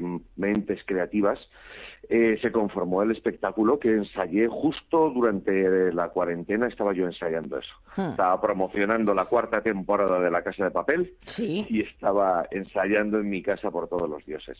Y lo estrenamos pues en, eh, si no me equivoco, fue en septiembre, octubre del 2020, Mm. justo después de la De la cuarentena. pandemia, sí, y llevamos de, y llevamos de gira, voy con- contemporizando por todos los dioses de gira con las otras cosas que tengo y la verdad es que, pues bueno, eh, aunque fue un proceso largo de, de parto, la verdad es que estoy muy contento de la criatura. Sí. Es un espectáculo que divierte muchísimo a la gente, que tiene un espíritu pedagógico además, así que encantado de llegar a Mérida con él. Sí, no, y además yo creo que los espectáculos más personales son como claro, los proyectos propios, ¿no? Son como más mimados, Sí. aunque, aunque haya que espaciar las representaciones porque tienes otros compromisos. Y además, que no quiero dejar de reseñarlo, el diseño de iluminación es de uno de los mejores iluminadores de eh, España, al que le tenemos un cariño tremendo y hace una foto espectaculares también, Valentín Álvarez, y el espacio escénico y el diseño gráfico son de Belén Rodland Hill, así que, vamos, es que... Bueno, y la música de Genin Unión, de Geni Unión. Sí, bueno, realmente, o sea, el trabajo que tengo con el técnico, eh, con, con Chimo eh, y con Geni, que es el músico percusionista maravilloso, multiinstrumentista de la función, es una especie de, de, de- de trío entre iluminación, percusión e interpretación, porque la sincronía entre nosotros tres es exquisita. O sea, o sea, hay una serie de... mm, Hay un diálogo al final de- que... Claro, hay un momento, hay muchos momentos de sincronía entre la música, la luz y la actuación, que, que, bueno, es una también una de las marcas de las señas de identidad del espectáculo y la gente disfruta mucho con ello. Y luego hay otra cosa, que es que rompemos la cuarta pared. Para mí el teatro, yo Sí. que me formé en Italia con Antonio Fava en, en la cuna de la comedia y del arte, para mí el teatro tiene mucho que ver con eso, con el diálogo con los espectadores y de hecho construimos gran parte del espectáculo con un diálogo abierto con los espectadores. Así Mm. que, en fin, tiene ese punto también de cabaret. Qué bonito. Pues nos lo vamos a pasar muy bien, yo creo, el domingo. Así que luego, allí eso estaremos. sí, Eso te lo puedo garantizar, ya Eso. lo tengo contrastado. Así que cuando digo es un espectáculo muy divertido, Es que no la lo gente se divierte, por- exactamente. por echarme flores, sino porque ya llevo varios años comprobando que Mm. la gente se, se parte de risa en el espectáculo y salen encantados. Además, yo saludo personalmente a la gente después de la función. Les doy la mano, les digo gracias por venir al teatro y entonces en ese momento, aparte de aprovechar a la gente para hacerse fotos y estas cosas que, que les gustan también, aprovechan para comentarme qué les ha parecido el espectáculo y de verdad que es, es como el cierre de el broche de oro que se pone en cada función, esos comentarios maravillosos de la gente después de ver el espectáculo son, en fin, oro puro. La- lo agradecidos que están y lo bien que se lo han pasado y, en fin, me dicen muchísimas cosas bonitas que yo agradezco profundamente. Sí, no, y es maravilloso poder tener un ratito para hablar y para. Porque además recibís eh, muchas ideas y, y- y sabéis cómo. Pues sobre todo la primera vez que uno representa el espectáculo, que dices, bueno, aunque haya habido ensayos generales con gente y esas cosas, pero, hombre, recibir. Recibir la opinión del público siempre viene bien. Así que nada, allí estaremos saludándote el domingo. Después, a las 8 de la tarde en el María Luisa. Por todos los dioses de Fernando Gallo. Fernando, un placer hablar contigo, como siempre. Muchas gracias.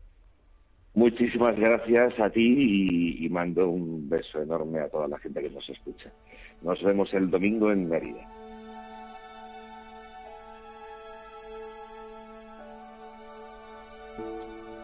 Shakespeare en Roma es la obra que van a poder ver en el Festival de Mérida el martes y el miércoles que viene. Es a partir de los textos del bardo inglés y se representarán escenas de Coriolano, Julio César, Antonio y Cleopatra y Tito Andrónico.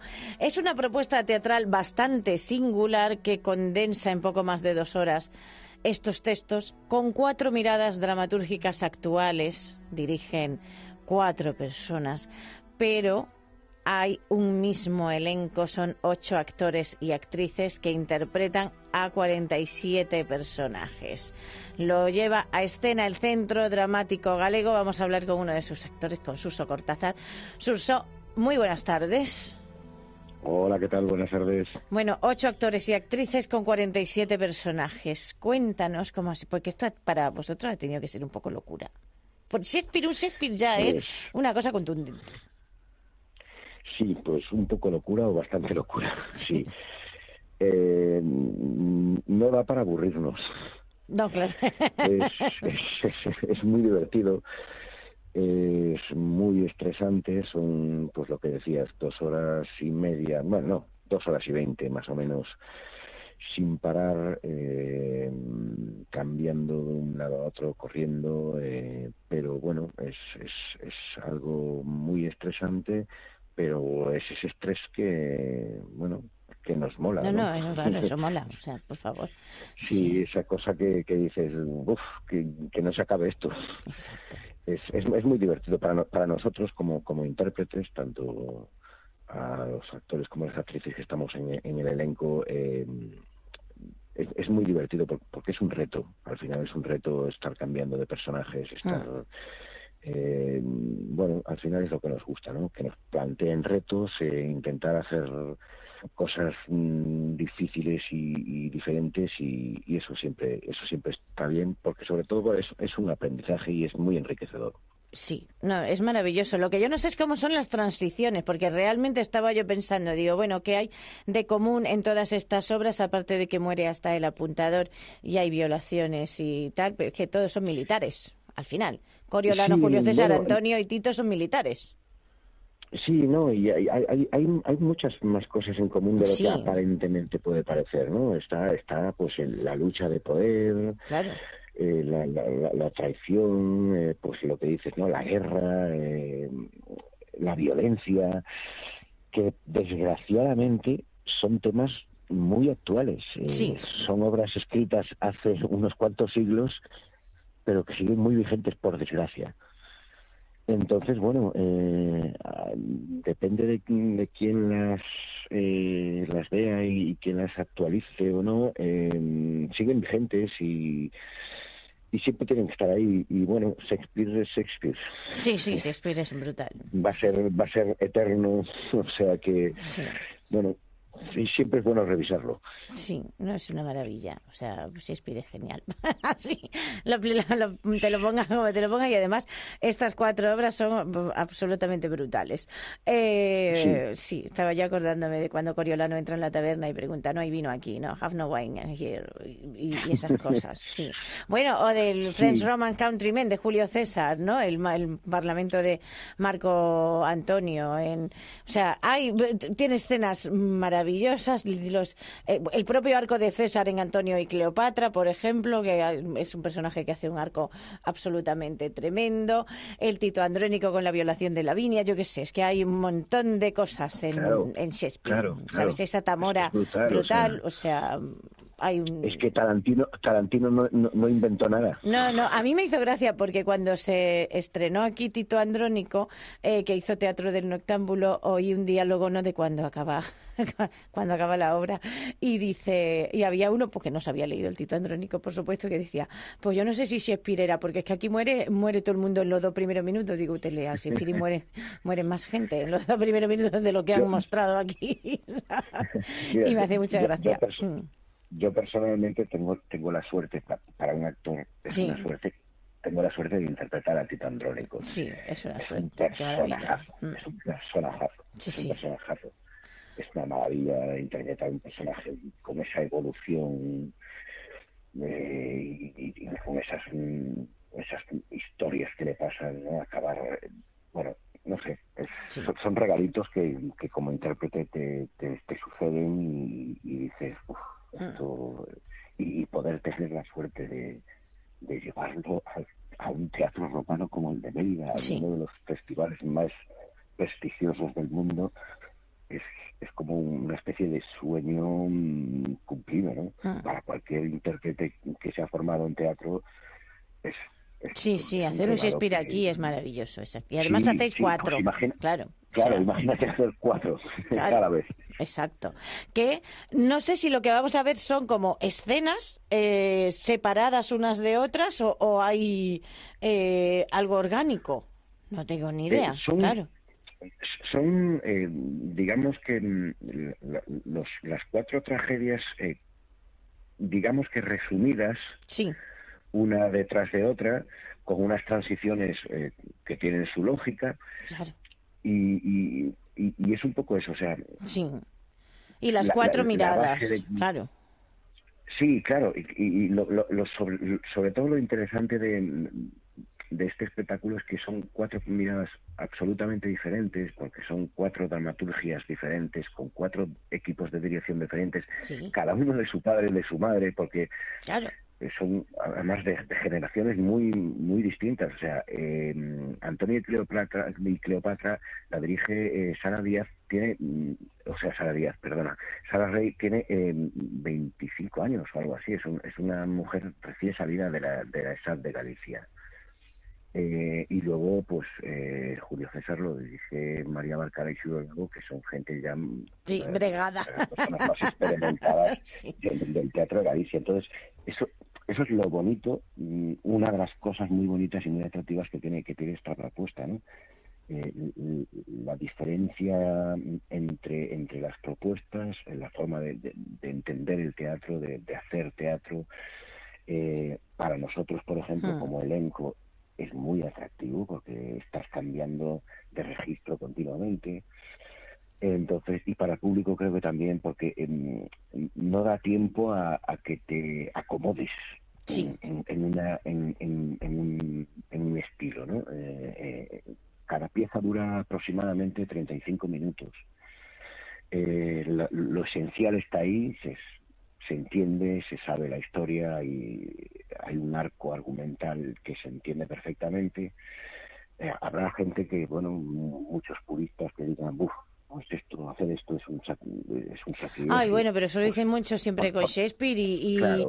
y con... Sí, también lo dicen del flamenco. y de con blues Eurípides de- y con todo en esta vida y de verdad Claro, es como por favor bueno. basta que además es que son son debates uso que son muy antiguos ya Eh, sí, no lo sé.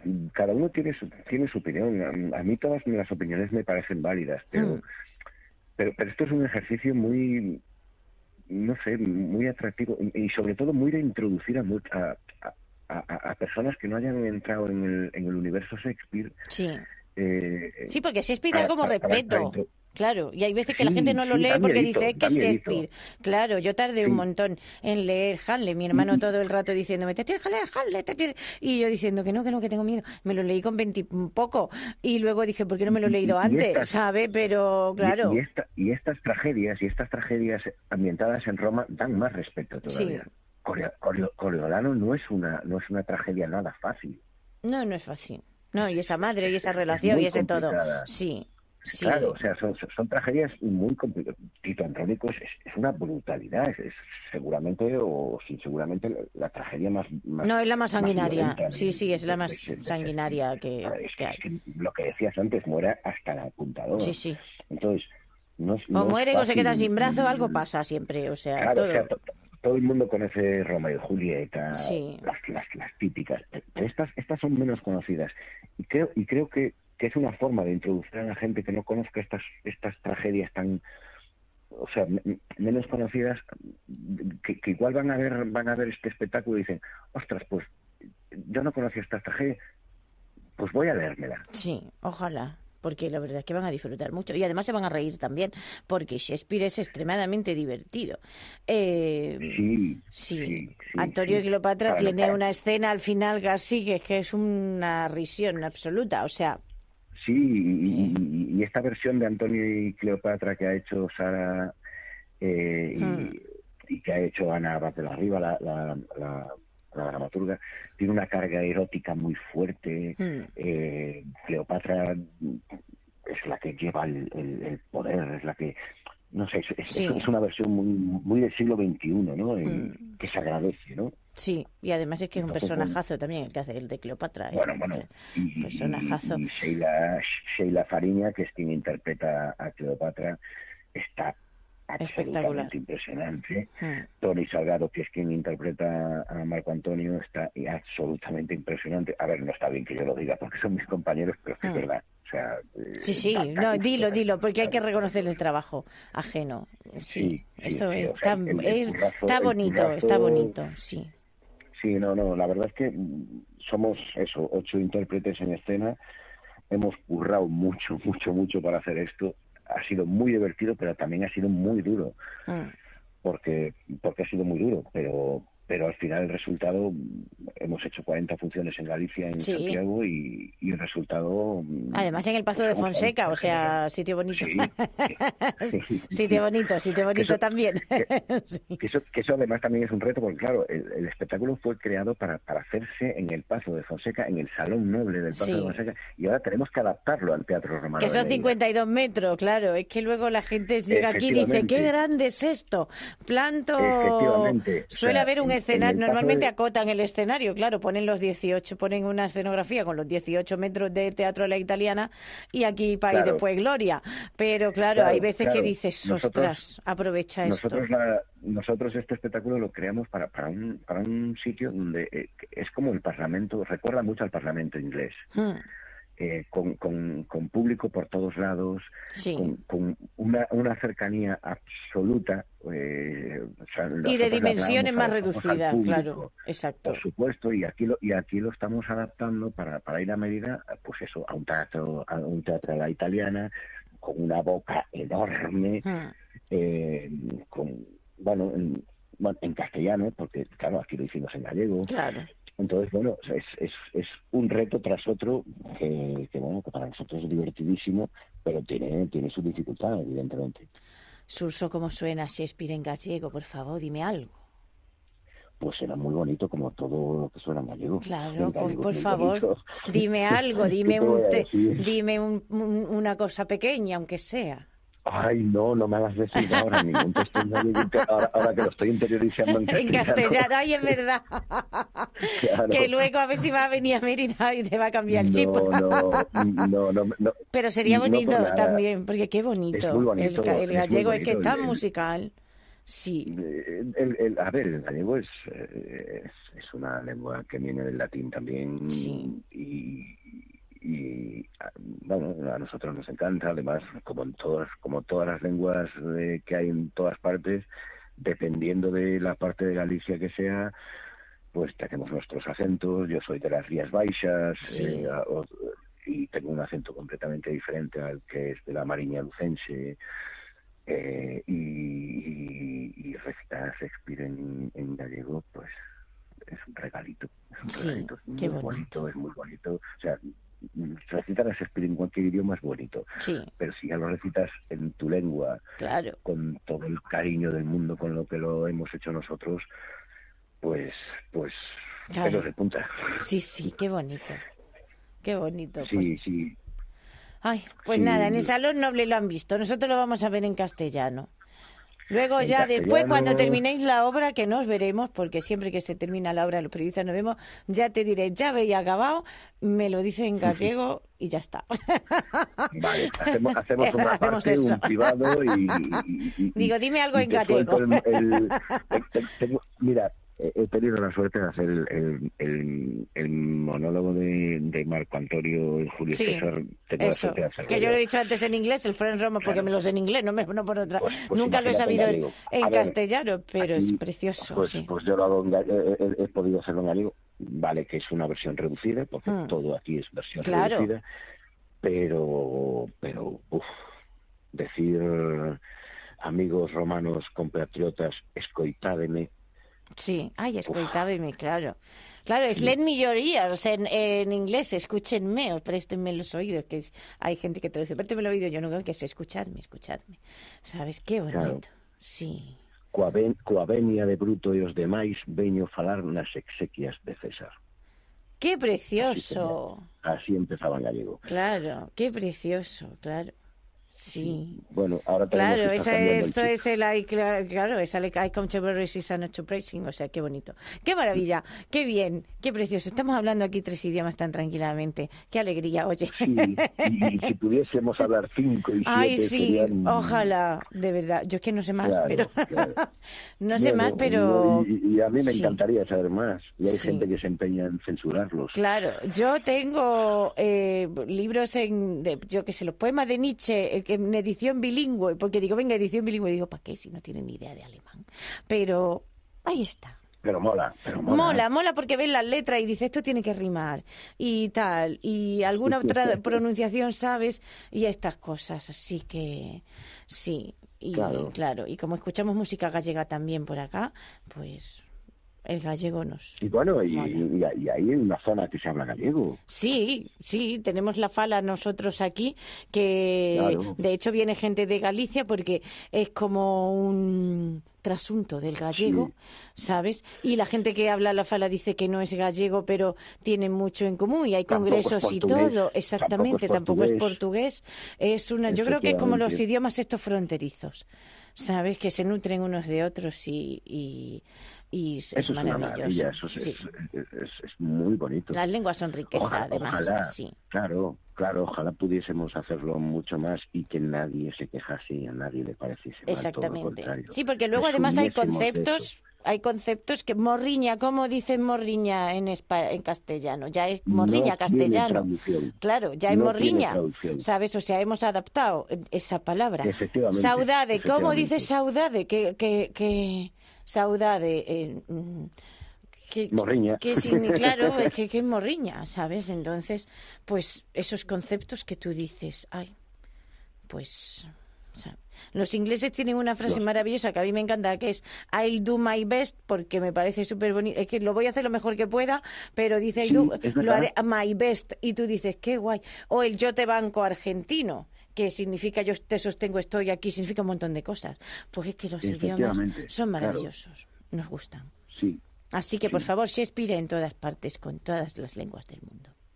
Ya está. efectivamente, es universal, así que Sí. hay que interpretarlo Hay que llevarlo a todas partes. Exacto. En, en como sea. Sí, en todos los idiomas. Y qué bonito va a ser verte encima del escenario y diré, ay, ahora toca el Parlamento. Mira, ahí está Surso. con, con el Parlamento de Julio César. Qué va preciosidad. ser- Eso va a ser va a ser- precioso. Sí. Sí, sí, no, para mí va a ser impresionante ten- po- po- tener la suerte de, de- de eso, de, de recitar ese, ese monólogo ante.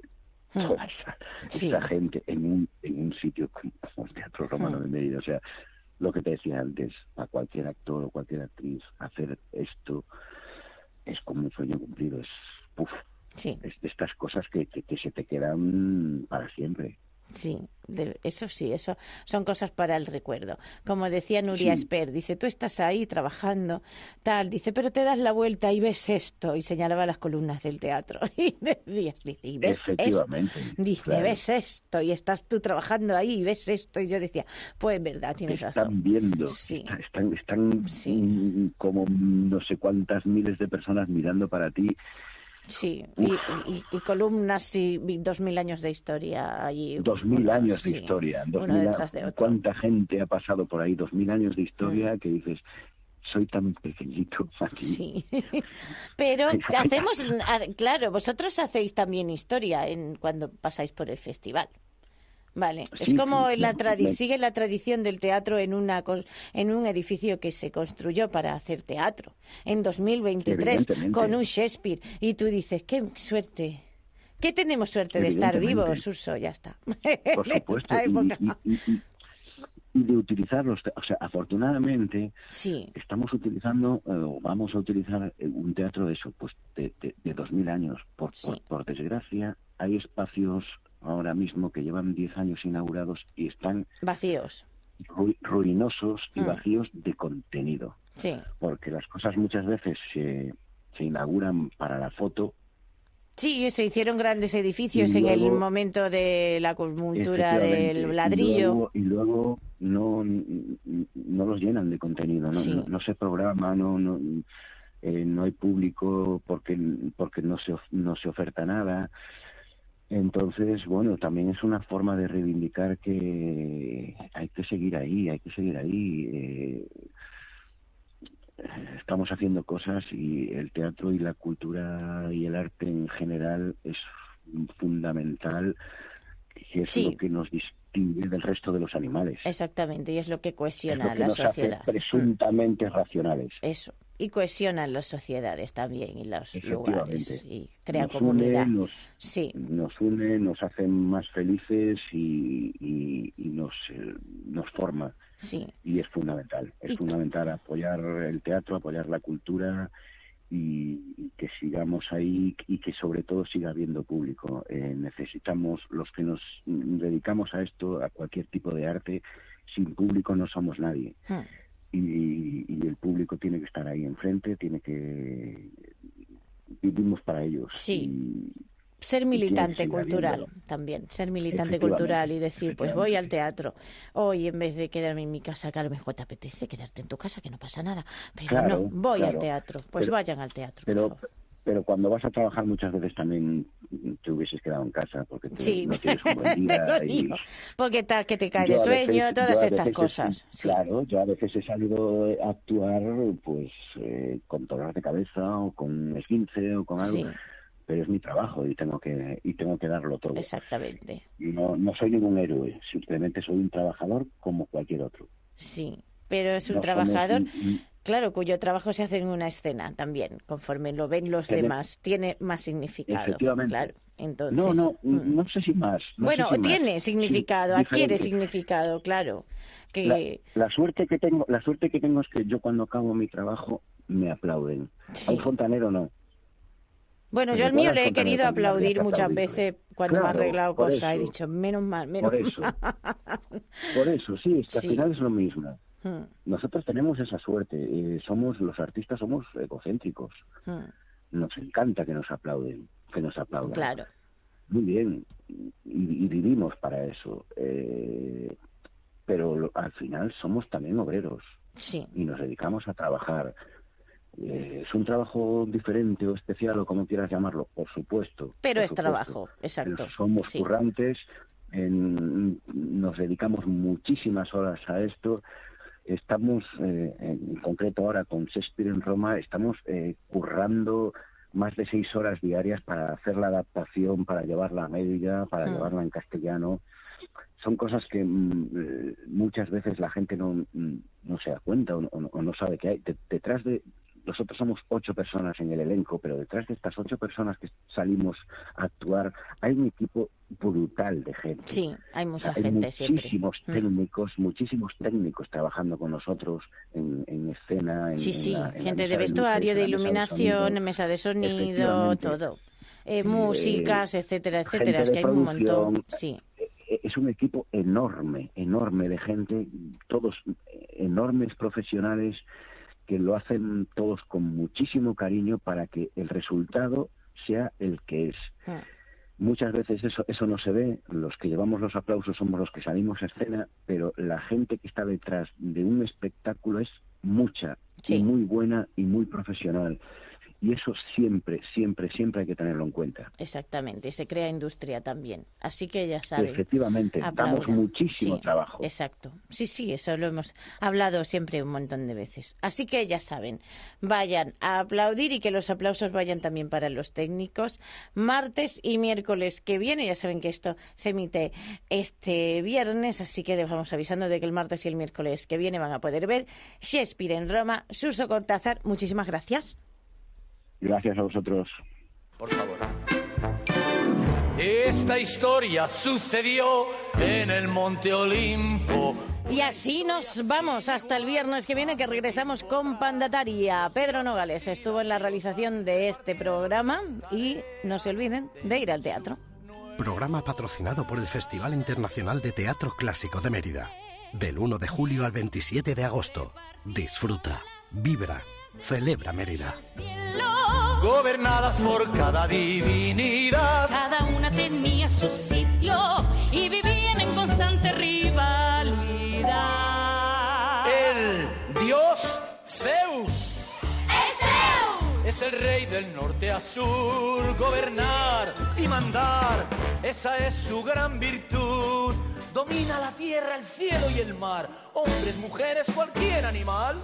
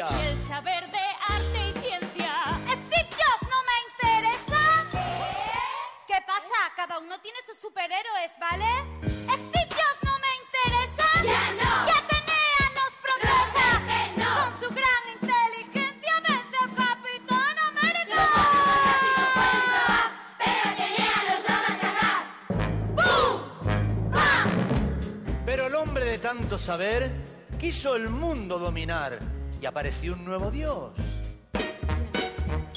Y es César.